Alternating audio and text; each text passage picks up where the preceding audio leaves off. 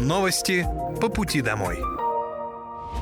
Здравствуйте, это новости по пути домой, итоги недели, и с вами я, Мира Фирсова. Пока вы добираетесь до дома за рулем своего автомобиля, на пассажирском сиденье или в общественном транспорте, я расскажу вам о том, что важного и интересного произошло на этой неделе в Подмосковье, в России и в мире. 14 декабря в гостином дворе президент России Владимир Путин провел прямую линию и большую пресс-конференцию, на которой подвел итоги 2023 года. Разговор длился 4 часа и 4 минуты. Представители прессы и граждане задавали вопросы главе государства поочередно. За это время глава государства успел ответить на 67 вопросов. В частности, вопросы касались пенсий, сферы здравоохранения, жилья и услуг ЖКХ.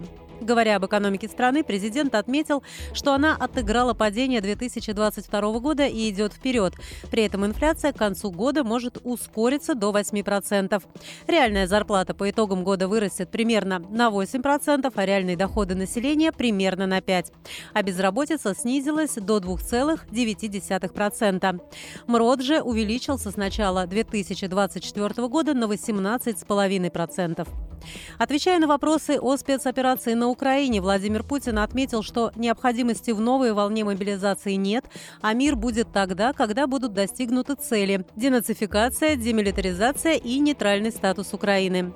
Говоря об отношениях с Западом, президент заявил, что фундаментальные условия для улучшений отношений с США будут созданы, когда там произойдут внутренние изменения и они начнут уважать других. Кроме того, президент ответил на вопросы о новых регионах России, продлении программы семейной ипотеки, о ситуации в секторе газа, пенсиях, о курсе рубля, продолжительности жизни, а также затронул ряд других тем. Всего российскому лидеру поступило более двух миллионов вопросов от граждан. Губернатор Подмосковья Андрей Воробьев поблагодарил президента России Владимира Путина за то, что он поддержал проект по строительству новой большой больницы в Балашихе. Об этом он написал в своем телеграм-канале. Губернатор отметил, что на прямую линию с президентом пришло сообщение от жителя Балашихи, который интересовался сроками возведения новой больницы в округе. Андрей Воробьев подчеркнул, что новая больница нужна для всего востока Подмосковья, а это более 1 миллиона человек. 6 декабря мы заключили госконтракт на строительство.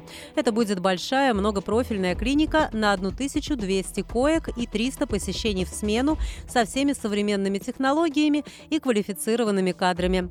В составе больницы будет 6 блоков. Два хирургических, центральный с приемным отделением, реанимацией и операционными, терапевтический, служебно-бытовой и консультативно-диагностический центр. По словам губернатора, работа по этому проекту идет с федеральным правительством. Стройка начнется в марте 2024 года. Больницу возведут на месте заброшенного госпиталя КГБ. Ее планируют открыть в 2027 году. Вооруженные силы Российской Федерации продолжают проведение специальной военной операции. В период с 9 по 15 декабря на Купянском направлении потери противника составили более 425 военнослужащих, 5 танков, в том числе один «Леопард», 11 боевых бронированных машин, 12 автомобилей и 3 орудия полевой артиллерии. На Краснолиманском направлении общие потери противника за неделю составили до 1100 военнослужащих, 4 танка, 3 боевые бронированные машины, 17 автомобилей и 2 орудия полевой артиллерии. На Донецком направлении уничтожено за неделю более 1000 580 военнослужащих, 2 танка, 16 боевых бронированных машин, 13 автомобилей и 31 орудие полевой артиллерии. На южнодонецком направлении потери ВСУ составили более 600 военнослужащих, 3 боевые бронированные машины, 14 автомобилей и 11 орудий полевой артиллерии. На запорожском направлении уничтожено до 335 военнослужащих, 19 автомобилей и 3 орудия полевой артиллерии. Средствами ПВО сбит вертолет Ми-8 воздушных сил Украины в Херсонской области. За неделю перехвачены тактическая ракета «У», две зенитные управляемых ракеты С-200, 17 реактивных снарядов системы залпового огня «Хаймерс», а также 119 беспилотных летательных аппаратов. В Московской области продлили действие жилищного сертификата для переселения из аварийных домов. В 2024 году в регионе завершится расселение из жилья, признанного аварийным до 1 января 2017 года. Расселение проводится в рамках нацпроекта «Жилье и городская среда». Об этом заявил губернатор Андрей Воробьев на совещании с руководящими членами правительства региона и главами муниципалитетов. В следующем году мы завершаем программу до 2017 года и открывается новая большая программа. Вы знаете, что мы первым из регионов предложили сертификаты, которые позволяют человеку свободу выбора в части географической возможности приобрести жилье. Программа сертификатов, мы ее дальше продолжаем. А для многих она оказалась удобной, оперативной. Не нужно ждать, когда построят дом, а, соответственно, буквально в короткий период э, получить все, чтобы приобрести квартиру там и, может быть, большего размера, где это удобно той или иной семье, где они планируют дальше свою работу, свое будущее. Первый этап у нас был 380 э, тысяч э, квадратных метров, как я сказал, мы его заканчиваем. И, соответственно, следующий этап. Как всегда важный, наша задача максимально интенсивно работать и над расселением аварийного жилья, но и заниматься, конечно, по реновации э, расселением ветхого жилья. Тоже тема важная и очень чувствительная. Для того, чтобы получить сертификат по новой программе, необходимо, чтобы дом был признан аварийным после 1 января 2017 года и включен в госпрограмму. Это должно быть единственное жилье у собственника. Право собственности должно быть приобретено до признания дома аварийным, за исключением случаев получения жилья в наследство. Подать заявление можно до 31 мая 2024 года. После этого нужно будет подписать соглашение на сертификат, выбрать жилье, заключить договор и получить субсидию.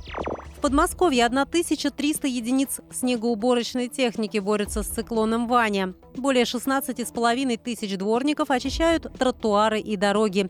Также последствия снегопада устраняют в две смены более 1100 дорожных рабочих, которые сметают сугробы с улиц, и полутора тысяч единиц техники, которая убирает дворы. За ночь мы обработали и очистили 13 тысяч километров дорог, написал в своем телеграм-канале губернатор Андрей Воробьев. Дорожные службы, где работает сегодня порядка 1300 а, автомобилей, работает по региональным, муниципальным дорогам. Прежде всего, самые загруженные трассы задача очистить максимально быстро. Конечно, при 15-20 сантиметров осадков за неполные сутки это очень серьезная нагрузка на наши дорожные службы, но мы понимаем, насколько важна эта работа.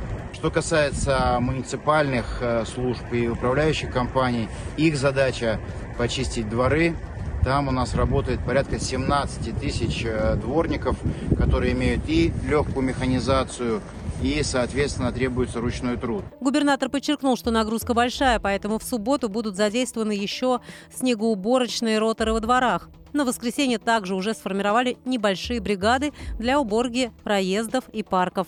Они будут очищать сугробы до твердого основания. Андрей Воробьев попросил отнестись с пониманием к просьбам передвинуть машину.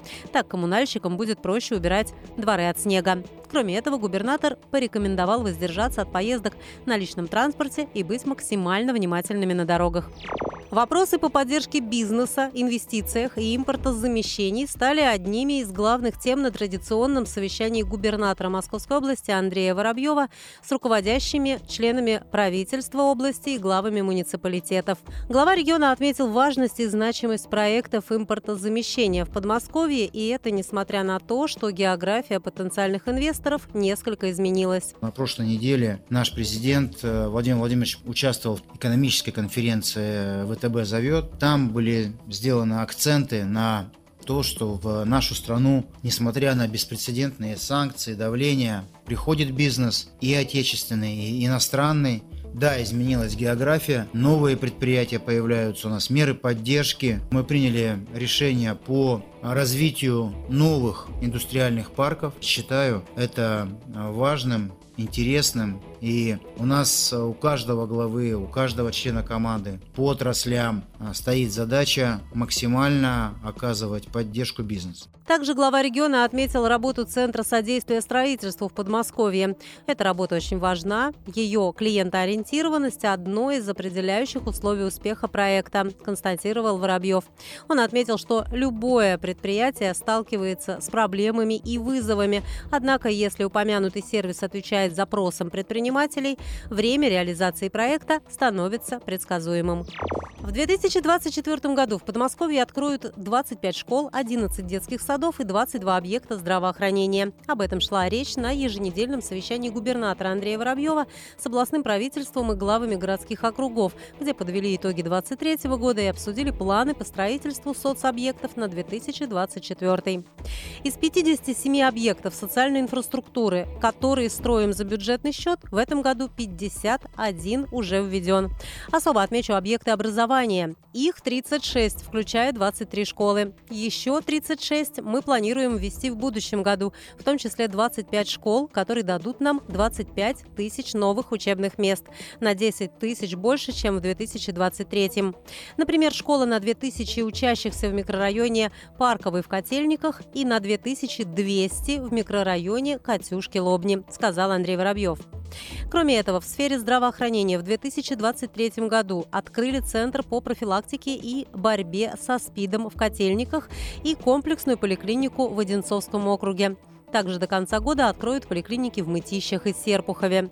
В следующем году будет открыто 7 больниц и поликлиник, 13 фельдшерско-акушерских пунктов и 2 подстанции скорой помощи. В конце будущего года завершится реконструкция здания Центра социально-медицинской реабилитации инвалидов и ветеранов боевых действий Ясенки, где появится новый бассейн, а в Сергиевом Посаде начнет работу интернат для слепоглухих. Губернатор Московской области Андрей Воробьев в неформальной обстановке провел встречу с жителями региона. Он рассмотрел обращения участников СВО и волонтеров четырех городских округов. Встреча состоялась в подмосковном филиале фонда «Защитники Отечества». Военнослужащий Таманской дивизии попросил Андрея Воробьева помочь в приобретении квартиры в Люберцах. На данный момент он с супругой и детьми живет в служебном жилье и недавно у них родился третий ребенок. Губернатор отметил, что Таманская дивизия – это очень важное подразделение. Передал слова благодарности всему составу и поздравил военнослужащего с рождением сына, отметив, что это особенное чувство. У нас есть программа обеспечения жильем молодых семей. Мы рассмотрим ваше обращение и найдем возможность предоставить сертификат. После этого вы сможете подобрать квартиру для своей семьи, поделился Андрей Воробьев. Кроме этого, он вручил многодетной семье подарки, среди которых набор для новорожденных «Я родился в Подмосковье». Также губернатор отметил, что по просьбе волонтеров Красногорской армии добра им будет выделено помещение для хранения гуманитарной помощи для бойцов и оказана финансовая помощь в транспортировке груза на передовую. По распоряжению губернатора отремонтируют и пешеходный мост через реку Хоча в Талдомском округе и обустроят футбольное поле на стадионе «Урожай» в Рузе. Московская область вошла в число лидеров регионов России по применению искусственного интеллекта. Это показало исследование индекса интеллектуальной зрелости регионов, которое было проведено по поручению президента России. Как рассказал губернатор Андрей Воробьев, Подмосковье мы успешно внедряем искусственный интеллект в самые разные сферы. Так, робот Светлана по телефону оформляет вызов врача на дом, записывает пациентов на прием. Она ежедневно принимает 25 тысяч звонков, заменяя труд более 300 операторов. В здравии искусственный интеллект также помогает читать медицинские снимки и заполнять медкарты. Также нейросеть применяется в сфере экологии. Она сама проверяет все грузовики на наличие в кузове строительного мусора и наличие электронного талона. Искусственный интеллект применяется и во многих других сферах. Например, контролирует чистоту во дворах. В рамках проекта «Чистая территория» нейросеть уже научилась находить граффити, смет, листовки, мусор, ямы, нерабочие фонари и другие нарушения. В общей сложности в Московской области уже реализовали 27 проектов с искусственным интеллектом. Еще 7 активно разрабатываются. В следующем году в регионе запустят три новых сервиса. До 25 декабря открыт набор в элитное подразделение на контрактную службу в Московской области. Каждому подписавшему контракт полагается единовременная выплата в размере миллиона рублей.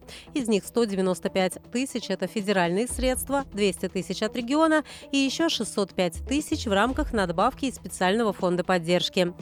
Служба в новом элитном подразделении предполагает получение индивидуальной боевой подготовки с опытными инструкторами, Всех контрактников обеспечат современной экипировкой. Кроме того, подписавшим контракт полагаются особые условия для взаимодействия с близкими и членами семьи, а также бесплатный трансфер в Московскую область из любой точки мира. Всю дополнительную информацию можно получить по телефону горячей линии плюс 7 495 990 4 семерки. Обратный звонок также можно заказать на сайте контрактмо.рф или оставив заявку в телеграм-боте «Контракт Бот». 11 декабря в России вступили в силу утвержденные правительством правила сдачи заграничных паспортов для россиян, которым временно ограничили право на выезд из страны. Россияне должны в течение пяти дней после уведомления о том, что им ограничивается выезд из страны, сдать загранпаспорт на хранение в орган власти, который выдавал документ. Например, в МВД, МИД или ФСБ, или в государственную организацию, где они работают и которая применила к ним ограничения на право выезжать из страны. При сдаче загранпаспорта оформляется акт приема передачи в двух экземплярах, один из которых выдается гражданину на руки, а другой остается у уполномоченного органа, который также ведет соответствующий учет. Загранпаспорт вернут владельцу после отмены ограничения на выезд. Кроме того, документ должны отдать обратно, если истек срок его действия. Выдавать загранпаспорт будут в день обращения владельца под личную подпись гражданина в журнале учета. Если россиянин подает заявление не по месту хранения, то возврат осуществляется в течение пяти рабочих дней. В Московской области тестируют новые способы оплаты проезда в автобусах. В регионе запустили пилотный проект по оплате проезда с помощью геолокации. Нововведение оценить уже могут пассажиры Мострансавто, которые пользуются маршрутом номер 478 Жуковский, метро Котельники. Для того, чтобы воспользоваться функцией, пассажирам нужно включить Bluetooth и открыть приложение «Транспорт Подмосковья». Оно определит, в какой автобус и на какой остановке сел пассажир – по какому маршруту едет и какова стоимость проезда на этом маршруте. После оплаты приложение сформирует электронный билет, который можно предъявить контролеру. Пассажиры также могут оплачивать проезд по специальному QR-коду, размещенному в салоне автобусов пилотного маршрута. В мобильном приложении «Транспорт Подмосковья» необходимо нажать кнопку «Оплата», отсканировать QR-код и подтвердить платеж. По результатам эксперимента будет принято решение о внедрении сервиса на всех маршрутах подмосковного общественного транспорта. Средства материнского капитала планируют выплачивать только семьям, где родители имеют российское гражданство, а у детей есть гражданство России по рождению. Такой законопроект приняли во втором чтении на пленарном заседании Госдумы 12 декабря. Документ разработали депутаты ЛДПР. Как пояснил глава Комитета Госдумы по труду и соцполитике Ярослав Нилов, сейчас право на мат-капитал возникает при рождении и усыновлении детей у людей, которые имеют гражданство России независимо от их места жительства.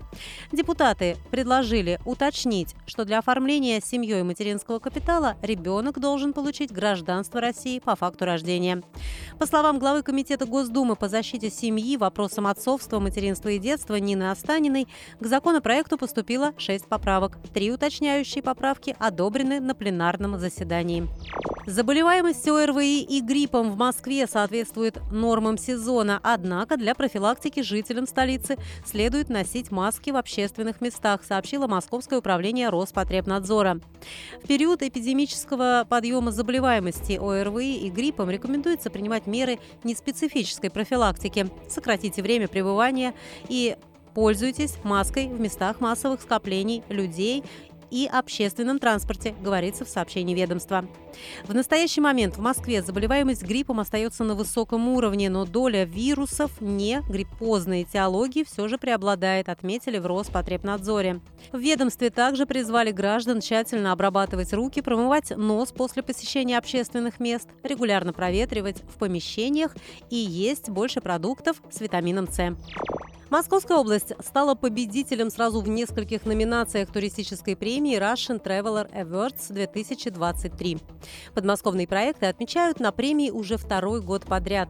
В этом году Министерство культуры и туризма Московской области удостоено диплома в специальной номинации за развитие культурного кода. Второе место в номинации «Экскурсионный туристический маршрут» занял проект «Коломна-Зарайск. Древние Кремли и гастрономические радости» а Коломенский калач занял второе место по итогам голосования за национальное блюдо «Продукт». Победителей конкурса определяли при помощи народного голосования. Всего в этом году на премию было заявлено более 500 объектов из 50 регионов России. Ежегодная премия посвящена главным туристическим возможностям страны, чтобы определить все самое лучшее в мире путешествий и открыть новые точки на туристической карте России. Подмосковье согласовать перепланировку квартиры можно через Добродел. Услугой могут воспользоваться собственники помещений или наниматели по договору соцнайма.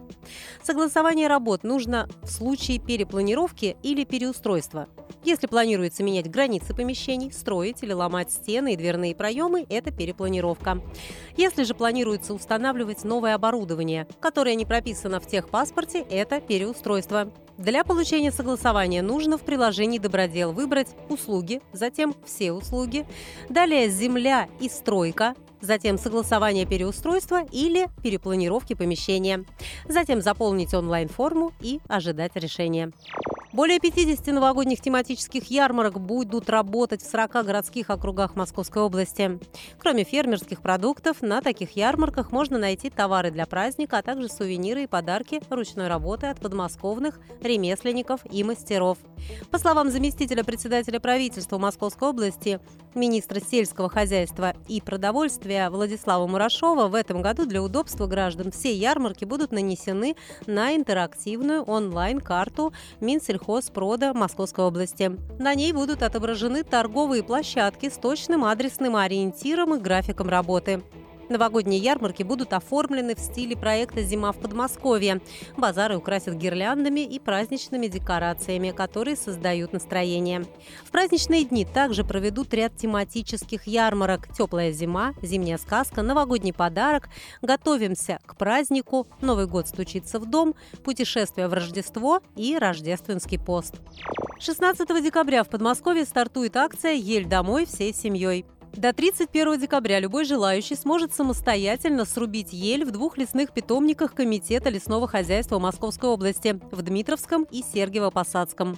Стоимость новогодних деревьев в питомниках достаточно демократична. Так срубить ель до 1 метра можно за 480 рублей, до полутора метров 660.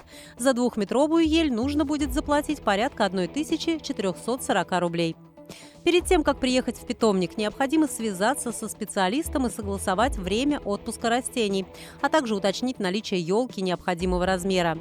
Акцию «Ель домой всей семьей» в подмосковных лесных питомниках, в которых специально подготовлены новогодние плантации, проводят в регионе уже в пятый раз. Это мероприятие является эффективной профилактикой незаконной рубки лесных насаждений. Выбрать и срубить понравившуюся ель можно ежедневно с 16 по 31 декабря с 10 утра до 15 часов. Это были новости по пути домой, итоги недели. И с вами была я, Мира Фирсова. Желаю вам хорошей дороги и до встречи. Новости по пути домой.